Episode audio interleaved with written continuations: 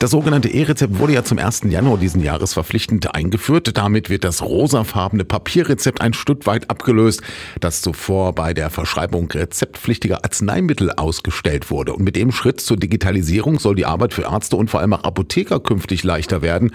Doch die Bilanz der Inhaberin der Hamelner Barsberg und Berkel Apotheken, Wiebke Wünkhaus, fällt eher negativ aus. Laut ihr, laut ihr sei eine Erleichterung bisher noch nicht zu spüren. Inzwischen ist es tatsächlich so, dass dass ungefähr die Hälfte unserer Rezepte E-Rezepte sind. Das klappt in einigen Fällen auch ganz gut. Es dauert alles sehr, sehr viel länger, das ganze Handling, bis es aufpoppt. Wenn alles gut läuft, selbst das dauert statt statistischen vier Minuten jetzt sechs Minuten. Schwierig wird es, wenn es nicht klappt. Und das ist blöderweise in einem Großteil unserer Rezepte, die uns vorgelegt werden, vorhanden. Und es gibt drei Wege, das elektronische Rezept einzulösen. Über eine Gesundheits-App, ein ausgedrucktes Papier oder im häufigsten Fall über eine elektronische Gesundheitskarte. Und gerade mit der Gesundheitskarte treten aber verschiedene Probleme auf, die alle wiederum mehr Aufwand bedeuten. Wenn beispielsweise die digitale Signatur vom Arzt fehlt, kann der Inhalt der Karte nicht abgerufen werden.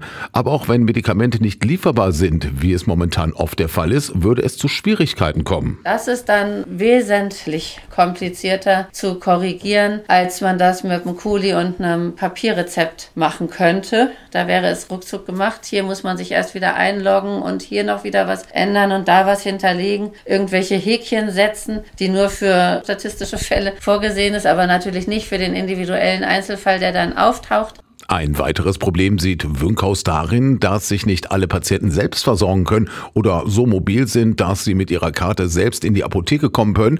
Dadurch, dass es zu Hause nicht hörbar oder einsehbar ist, wann das Rezept auf der Karte vom Arzt freigegeben ist, verstreichen die Zeiträume zum Abholen zudem oft.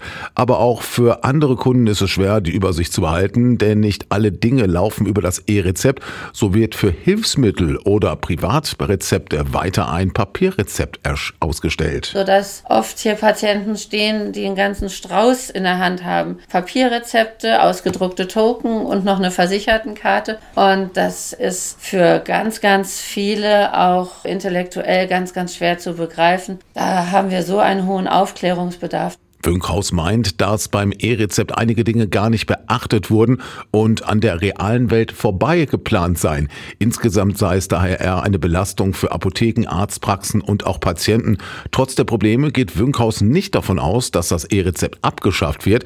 Dafür sei der politische Wille zu groß, wie die Apothekerin sagt. Sie fordert vor allem Zeit zur Gewöhnung für Arztpraxen und Apotheken. Insbesondere nimmt sie aber auch die Krankenkasse sowie die Regierung in die Pflicht. Also das ein ganz wichtiger Punkt, dass die erstens dafür bezahlen für diese ganze Zeit, die wir da aufwenden und das nicht nach dem falschen Häkchen und nach irgendeiner falschen Bezeichnung im Arztstempel noch gesucht wird, um Kosten zu sparen auf Kosten der Apotheken, der Ärzte und auch eben der Patienten. Das ist aber im Moment so und das können wir uns eigentlich alle so nicht bieten lassen.